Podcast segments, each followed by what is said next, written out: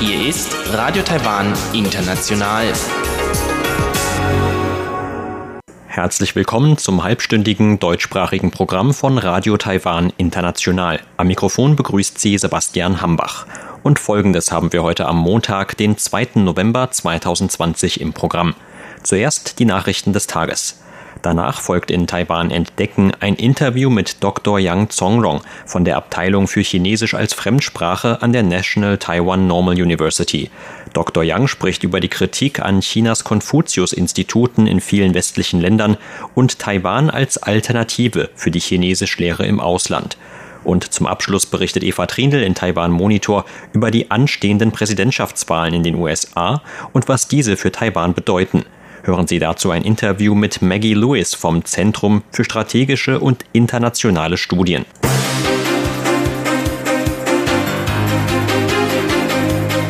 Sie hören die Tagesnachrichten von Radio Taiwan International. Der Überblick.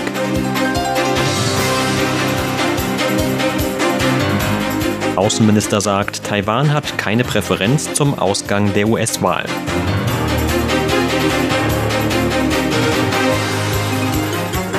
Regierungsvertreter bedauern Chinas Druck auf Türkei wegen Flagge.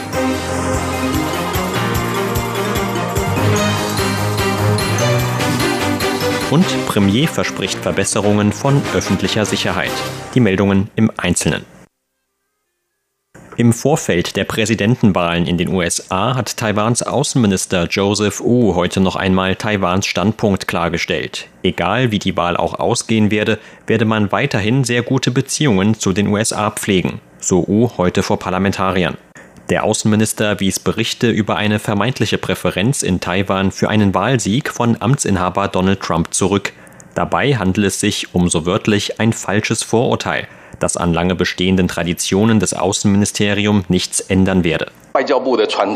Eine seit mehreren Jahrzehnten bestehende Tradition des Außenministeriums liegt im parallelen Austausch mit Republikanern und Demokraten. Wir werden die sehr guten Beziehungen zu beiden Parteien weiter pflegen. So U. U verwies auch auf die überparteiliche Unterstützung für Taiwan im US-Kongress. Gesetzesvorhaben mit Bezug zu Taiwan würden stets einstimmig und mit absoluter Mehrheit des US-Kongresses beschlossen. Ähnlich äußerte sich heute auch Wirtschaftsministerin Wang Meihua. Zur Vertiefung der Wirtschaftsbeziehungen zwischen Taiwan und den USA sei die Unterstützung von Republikanern und Demokraten gleichermaßen wichtig. Sowohl wirtschaftlich als auch außenpolitisch habe es in letzter Zeit große Fortschritte in den bilateralen Beziehungen gegeben, so Wang weiter. Das hänge nicht nur mit der Unterstützung der beiden großen Parteien in den USA, sondern auch mit der Unterstützung von Seiten der US-Bevölkerung zusammen. Egal wie das Wahlergebnis ausfalle, man werde sich weiterhin um die Unterstützung beider Parteien bemühen. Mehrere Regierungsvertreter Taiwans haben heute Chinas Druck auf das türkische Staatsoberhaupt Erdogan bedauert. Anlass war das Löschen einer Twitter-Nachricht des türkischen Präsidenten, in dem Erdogan allen Ländern gedankt hatte, die der Türkei nach dem tödlichen Erdbeben von Freitag in der Region Unterstützung angeboten hatten. Erdogan hatte in der Twitter-Nachricht zwar nicht die Namen der Länder oder Organisationen genannt, die ihre Hilfe nach dem Beben der Stärke 7,0 angeboten hatten, stattdessen waren aber die Flaggen der Länder zu sehen gewesen, darunter auch die der Republik China Taiwan. Wenig später wurde die Nachricht entfernt und mit einer anderen ausgetauscht, in der die offizielle Flagge Taiwans nicht mehr zu sehen war. Informationen, die Taiwans Vertretungsbüro in der Türkei vorliegen würden, sei der Vorfall auf Druck Chinas zurückzuführen, so Außenminister Joseph Wu gegenüber Medienvertretern. Wu sagte, man verurteile Chinas bedauerliche Einmischung in eine Angelegenheit von humanitärer Hilfe und werde auch in Zukunft weiter Unterstützung anbieten, wenn diese benötigt werde. Premierminister Su Zhengchang sagte heute am Rande einer öffentlichen Veranstaltung zu dem Vorfall,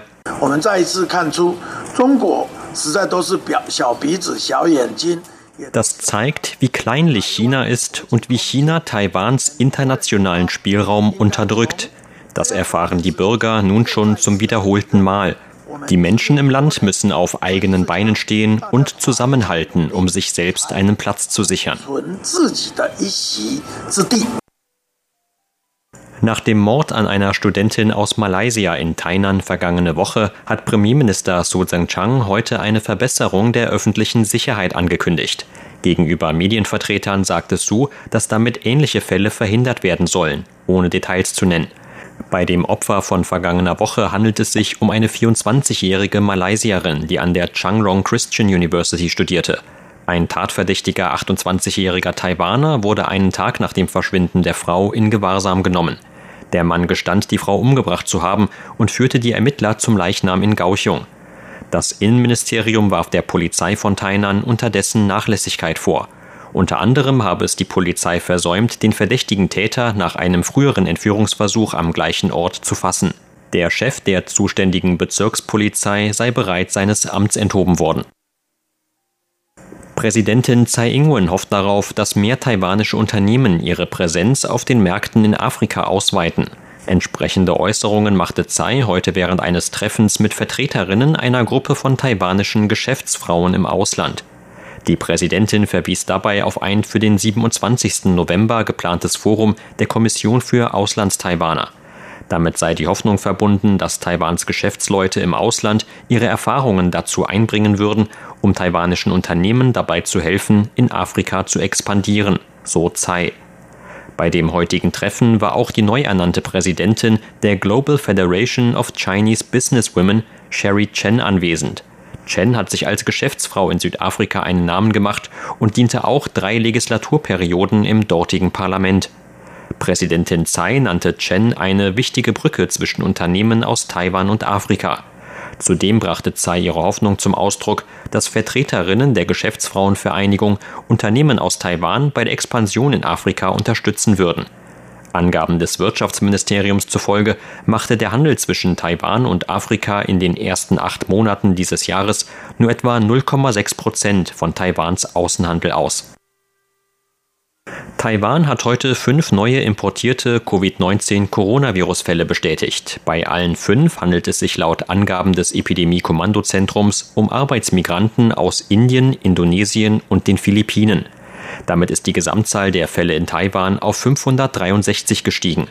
Behördensprecher Zhuang Renqiang sagte auf einer heutigen Pressekonferenz, dass ein betroffener Inder zweimal vor Abflug nach Taiwan negativ auf das Virus getestet worden sei.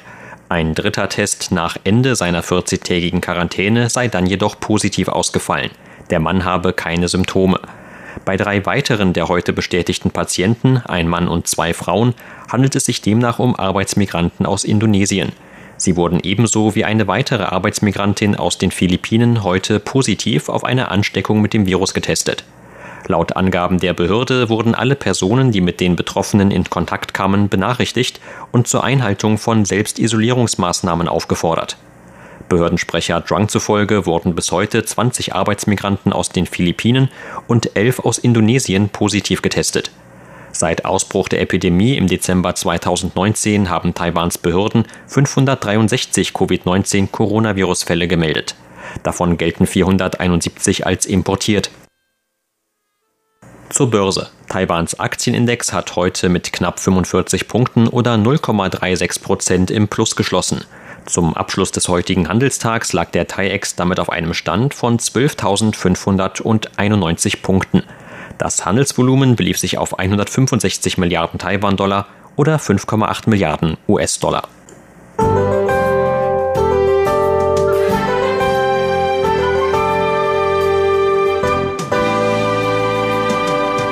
Im Norden sowie im Nordosten Taiwans war das Wetter heute den ganzen Tag von bewölktem Himmel und vereinzelten Regenschauern geprägt. Anders in den übrigen Regionen des Landes, wo es nur wenige Wolken und dafür reichlich Sonne gab.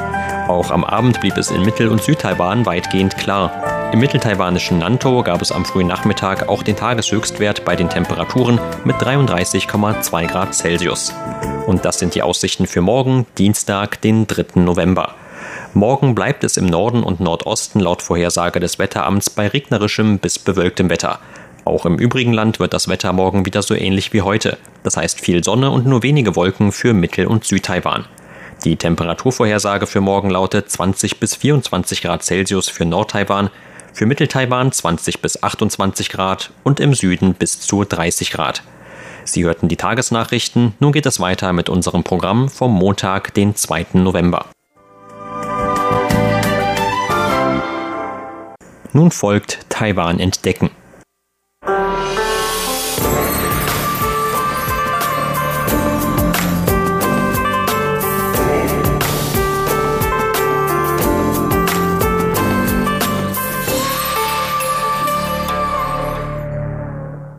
Im Jahr 2004 begann China mit der Eröffnung von sogenannten Konfuzius-Instituten im Ausland. Bis heute sind es bereits um die 500 in mehreren Dutzend Ländern. Die dem chinesischen Bildungsministerium zugeordneten Institute verfolgen bis heute offiziell das Ziel zur Förderung von chinesischer Sprache und Kultur im Ausland. Seit einigen Jahren geraten die Konfuzius-Institute vor allem in westlichen Ländern wegen ihrer Unterrichtsinhalte und Vorgehensweisen, aber auch zunehmend in die Kritik.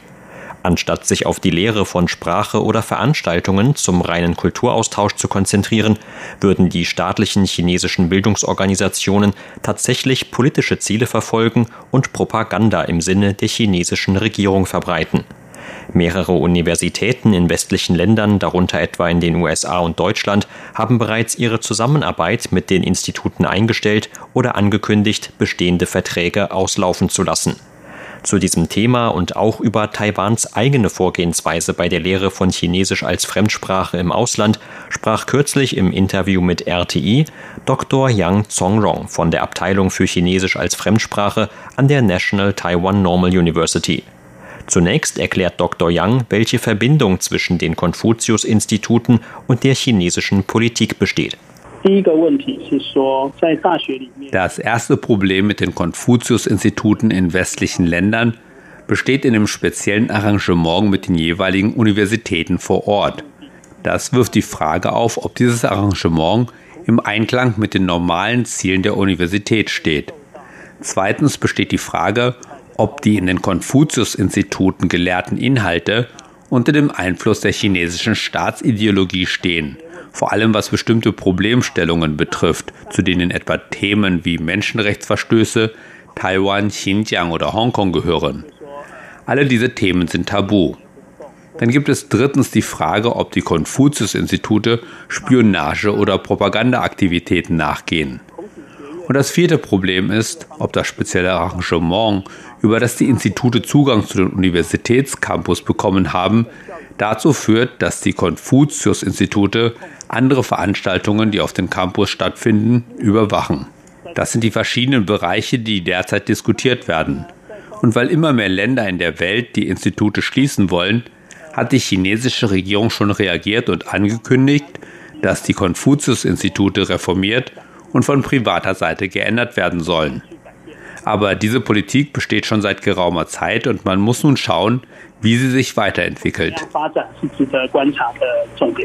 Die US-Regierung unter Donald Trump, die seit Jahren eine Konfrontationspolitik mit China vorantreibt, stufte die Konfuzius-Institute kürzlich sogar als Vertretungen Chinas im Ausland ein und kündigte weitere Schließungen an.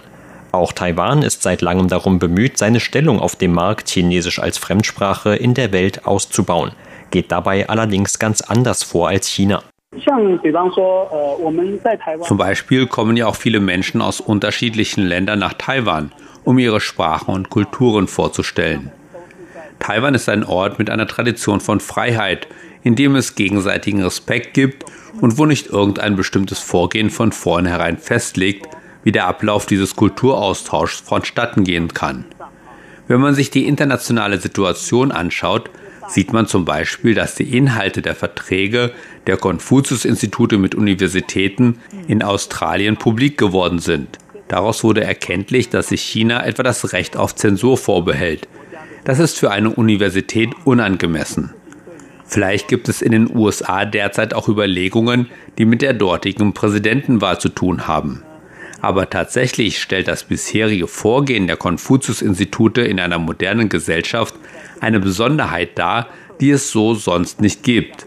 Auch Taiwan hat eine Menge Chinesischlehrer, die zur Lehre in alle möglichen Länder der Welt gehen.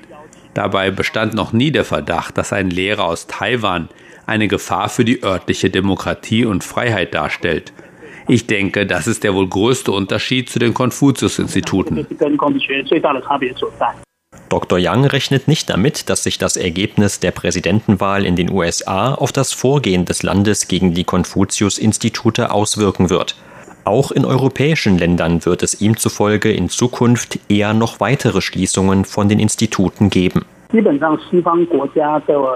Grundsätzlich wird in den Diskussionen in westlichen Ländern anerkannt, dass für den besonderen Betrieb der Konfuzius-Institute keine Notwendigkeit besteht. Wenn es nur um den Unterricht der Sprache geht, dann braucht man die Konfuzius-Institute nicht unbedingt. Deshalb sieht es so aus, als ob in nächster Zeit noch mehr Konfuzius-Institute schließen werden. Man muss dabei aber auch beachten, dass vor allem in den asiatischen Ländern immer mehr Menschen Chinesisch lernen. Und in den asiatischen Ländern gibt es bisher noch keine Welle von Schließungen.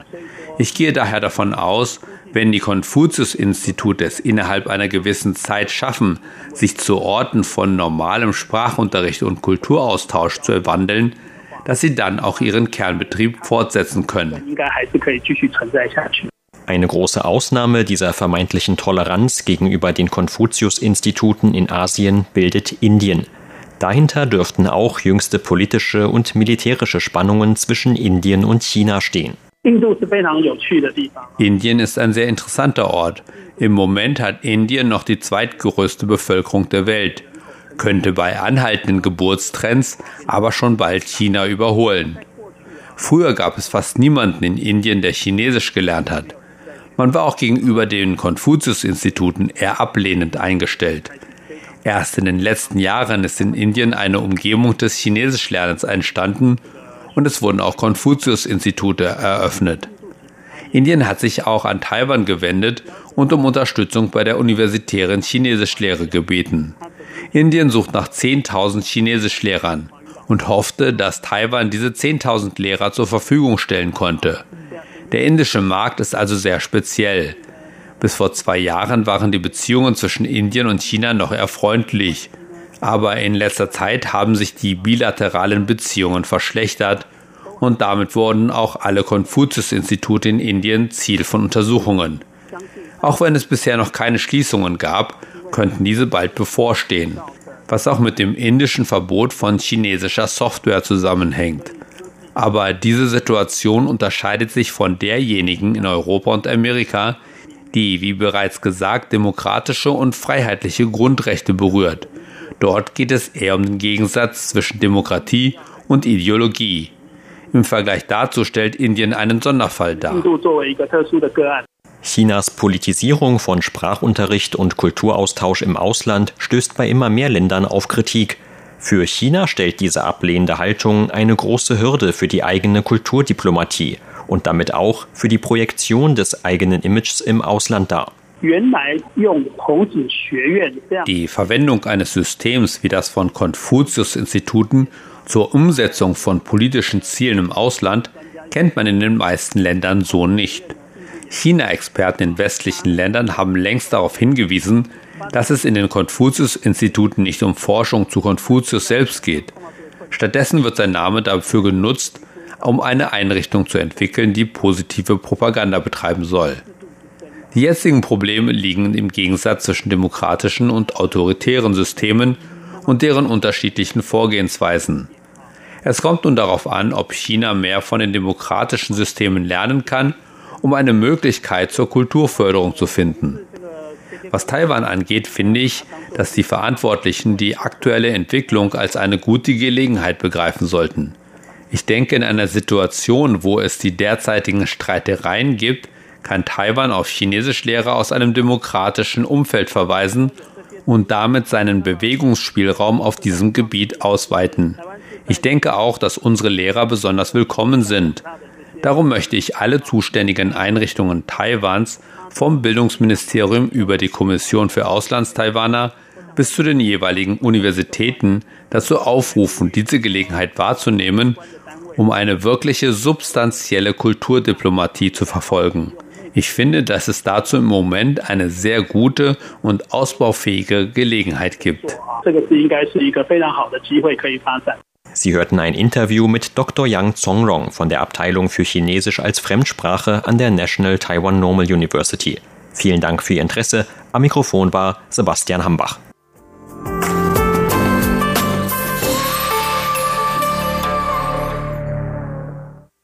Hören Sie nun Eva Trindl mit einer neuen Ausgabe von Taiwan Monitor.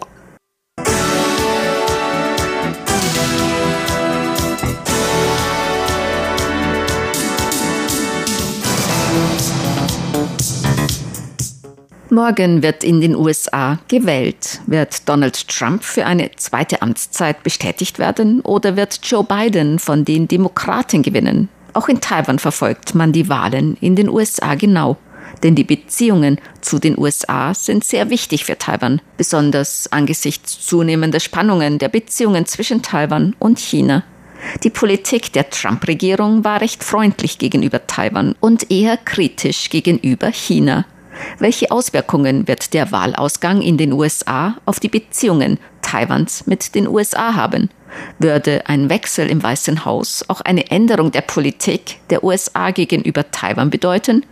Die englischsprachige Redaktion von Radio Taiwan International sprach mit Maggie Lewis. Sie ist Mitglied der Taiwan Task Force am Zentrum für strategische und internationale Studien und befindet sich nun zu einem Forschungsaufenthalt an der Academia Sinica, der obersten Forschungseinrichtung in Taiwan. Angenommen, Joe Biden von den Demokraten würde die Präsidentschaftswahl gewinnen. Was würde das für die Politik der USA gegenüber Taiwan bedeuten? Maggie Lewis dazu. Wir haben keine genaue Liste von fünf oder sechs Dingen, die er tun würde. Aber ich denke, wir können eine Menge aus seinen allgemeineren Stellungnahmen über Außenpolitik erfahren. Ich freue mich, wenn ich offenen Indo-Pazifik höre, denn nun muss man sicherstellen, dass Taiwan als Teil der ersten Inselkette frei, fair und nicht in den Händen Pekings ist. Man muss, denke ich, darauf achten, was er darüber sagte, Truppen zurück in Japan und Korea zu stationieren und eine wirkliche militärische Präsenz in der Region zu haben als eine, die sich auf Menschenrechte und Strafjustiz spezialisiert hat, freue ich mich wirklich darüber, wenn jemand Menschenrechte und Demokratie anführt und Zusammenarbeit mit gleichgesinnten Partnern wie Australien, Kanada und anderen Ländern, die tiefe demokratische Werte teilen, was natürlich gut für die Unterstützung Taiwans ist. Die Trump-Regierung hat Taiwan gegenüber mehr Unterstützung zum Ausdruck gebracht. Joe Biden hatte früher mehr strategische Uneindeutigkeit vorgeschlagen, was den Standpunkt zur Verteidigung Taiwans betrifft. Auf die Frage nach Bidens Standpunkt im Fall dass China Taiwan angreifen würde, antwortete Maggie Lewis, wenn man sich frühere Stellungnahmen ansieht, zum Beispiel aus dem Jahr 2001, 2002, dann muss man auch bedenken, dass dies eine ganz andere Zeit war. Damals unter Taiwans Präsidenten Chen Shui-bian gab es auch Bedenken von Seiten der USA, welche politische Äußerungen von Taiwan kommen. Es war außerdem definitiv eine völlig andere Situation, was den Standpunkt gegenüber China betrifft, sowohl militärisch als auch politisch. Während Jiang Zemin und Hu Jintao an der Spitze war es eine ganz andere politische Situation als unter Xi Jinping. Und auch die militärische Einschätzung ist jetzt eine ganz andere. Ich bin immer vorsichtig, Schlüsse aus Aussagen zu ziehen, die jemand in der Vergangenheit über Taiwan gemacht hat, vor fünf oder zehn Jahren oder vielleicht noch früher. Dass man Schlüsse daraus zieht, was sie heute tun würden. Ich denke, dass Biden sehr gute Berater für Ostasien und China hat. Und ich glaube, dass er jemand ist, der Fachkenntnisse respektiert und zuhört. Dass er offen ist zu hören, warum Taiwan so wichtig für die USA ist. Was Trump betrifft, ist es richtig, dass es unter seiner Regierung eine Menge Unterstützung der USA für Taiwan gegeben hat und auch vom Kongress. Aber man kann auch nicht sagen, dass sich bei einer zweiten Amtszeit diese Unterstützung notwendigerweise fortsetzen würde. Beim Kongress ist die Situation anders. Im Kongress gibt es seit langem Unterstützung für Taiwan und ich denke, dass diese Unterstützung nun zunimmt. Man muss diese Unterstützung nun vertiefen, sodass sie über die traditionellen Freunde Taiwans hinausgeht. Man muss sicherstellen, dass auch jüngere und neuere Kongressabgeordnete ein solches Verständnis haben. Manche befürchten auch, dass Trump Taiwan als Faustpfand ansehen könnte, als Druckmittel bei den Beziehungen mit China. Maggie Lewis dazu. Wir haben gesehen, dass es mit der Pandemie eine große Veränderung gegeben hat. Zu Beginn von Trumps Amtszeit wurde ein großer Schwerpunkt auf das Handelsabkommen gelegt. Seit Covid hören wir viel mehr Anti-China-Rhetorik aus der Trump-Regierung, weniger wirtschaftliches Geben und Nehmen. Und auch in der Wahlkampfdebatte sprach Trump von der chinesischen Seuche. Das sind keine Ausdrücke, die man verwendet, wenn man auf Zusammenarbeit mit einem anderen Land abzielt. Uh, die wachsende Unterstützung im US-Kongress beschränkt sich gemäß Maggie Lewis nicht nur auf die Republikaner, sondern ist parteiübergreifend. Das ist bei beiden Parteien zu erkennen. Kürzlich haben zum Beispiel der republikanische Senator Rubio von Florida und der demokratische Senator Merkley von Oregon gemeinsam einen Gesetzentwurf eingebracht. Das zeigt deutlich die parteiübergreifende Natur. Ich persönlich denke, dass traditionell mehr Unterstützung von der republikanischen Seite für Taiwan gekommen ist, obwohl es auch tiefgreifende Unterstützung von Seiten der Demokraten gibt. Worauf ich hoffe, ist, dass mehr Kongressabgeordnete ein Verständnis für Taiwan erlangen, dass es sich nicht nur auf die traditionellen Freunde Taiwans beschränkt wie Rubio oder Merkley, die Taiwan als eine Priorität ansehen, ich hoffe, dass auch andere Kongressabgeordnete Taiwan vielleicht nicht unbedingt als allerwichtigste Angelegenheit betrachten, mit der man sich befassen muss, aber Taiwan zumindest mehr auf ihrem Radarschirm haben. Auf die Frage, warum Taiwan für die USA wichtig ist, antwortete Maggie Lewis, Mitglied der Taiwan Task Force am Zentrum für strategische und internationale Studien. Es gibt mehrere Gesichtspunkte. Zuerst, wie ich schon sagte, den militärischen. Wenn ich von der ersten Inselkette spreche, so denke ich, dass die meisten Amerikaner keine Ahnung haben, was das bedeutet. Aber strategisch gesehen ist es von entscheidender Bedeutung, ob Xi Jinping ein U-Boot von der Küste Festland China startet oder von der Ostküste Taiwans aus und welche Auswirkungen dies auf die Verschiebung des Machtgleichgewichtes haben würde. Besonders wenn die chinesische Volksbefreiungsarmee so schnell an Stärke zunimmt.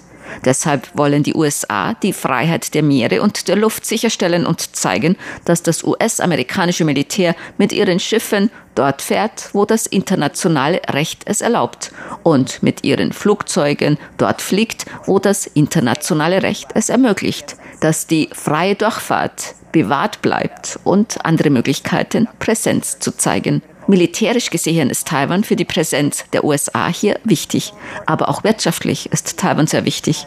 Aber viele in den USA haben zum Beispiel noch nie etwas von dem großen taiwanischen Halbleiterunternehmen TSMC gehört. Die Halbleiterindustrie ist unerlässlich für unser tägliches Leben und ist auch strategisch von großer Bedeutung. TSMC will ein Werk in Arizona bauen. Das ist nicht nur gut, weil es Arbeitsplätze in den USA schafft, sondern auch, weil man diese technologische Lokomotive in den USA hat und diese nicht wieder von Peking kontrolliert wird.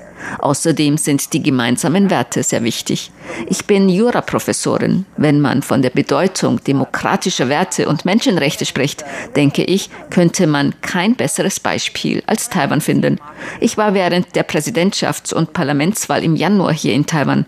Unsere Gruppe Wahlbeobachter man benötigt keine Wahlbeobachter in Taiwan, um sicherzustellen, dass die Wahlen frei und fair sind. Aber es ist interessant, zu den Wahlen zu kommen und dabei zu sein. Also unsere Gruppe Wahlbeobachter hat in einem Wahllokal beim Auszählen der Stimmen zugesehen. Und alle waren sehr berührt. Wenn man sieht, wie Demokratie umgesetzt wird, wenn man sieht, dass dieser demokratische Wandel bereits abgeschlossen ist. Ich war auch mit Leuten dort, die noch während des Kriegsrechts in Taiwan gewesen sind. Wenn man nun sieht, wie gefestigt die Demokratie hier ist, das ist wirklich ein sehr gutes Gefühl. Uh, Sie hörten das halbstündige deutschsprachige Programm von Radio Taiwan International am Montag, den 2. November 2020. Unser aktuelles Radioprogramm und weitere Sendungen können Sie auch im Internet on demand hören unter der Adresse www de.rti.org.tv. Weitere Informationen und Videos von der RTI Deutschredaktion rund um Taiwan finden Sie zu